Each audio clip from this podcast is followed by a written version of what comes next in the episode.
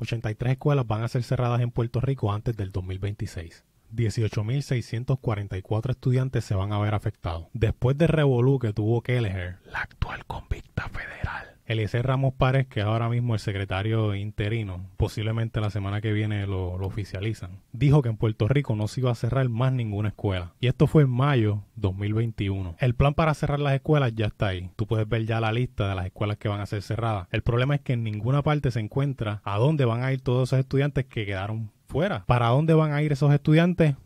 No se sabe. El 7% de las escuelas que se van a cerrar son escuelas especializadas. Hay dos escuelas libres de música, hay una escuela de artes visuales, hay una escuela de ballet y hay una escuela enfocada en la agricultura que tanta falta nos hace. Yo sé, como mencioné en videos pasados, que existe una reducción, hay menos cantidad de niños, pero este cierre de escuelas no va de la mano con la cantidad de niños menos que hay. Yo me acuerdo cuando al principio el gobierno estaba tratando de empujar las clases presenciales que estaban vendiendo esto de los grupos pequeños y te lo vendían como que, ah, estos grupos pequeños son mejores porque va a ser más seguro, el contagio va a ser menos, va a haber un distanciamiento, va a ser algo bien preparado. Es más, hay 80 mil estudios que demuestran que los estudiantes cuando están en grupos pequeños aprenden mejor, la educación personalizada es más efectiva. ¿Y qué pasó con todo eso? Eran mentiras, se fue a la mierda. Una de las cosas que dijo el individuo este Ramos Pared es que se estaba utilizando información previa.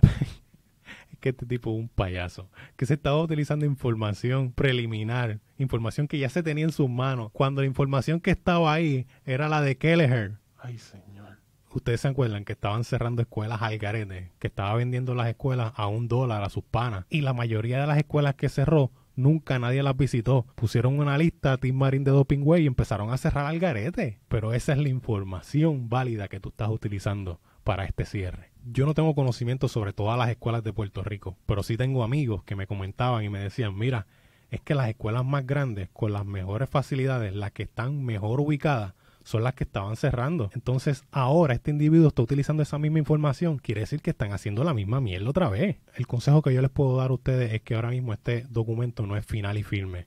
Ustedes como padres, como ex alumnos de estas escuelas que están en la lista, ustedes pueden decir qué escuelas están aptas para más estudiantes, cuáles son las que tienen las mejores facilidades y ustedes tienen el poder de decir esa escuela no se va a cerrar ustedes tienen que levantar la voz. Los padres se tienen que unir, los estudiantes se tienen que unir, la voz de ustedes se tiene que escuchar, porque si no, la historia se va a repetir.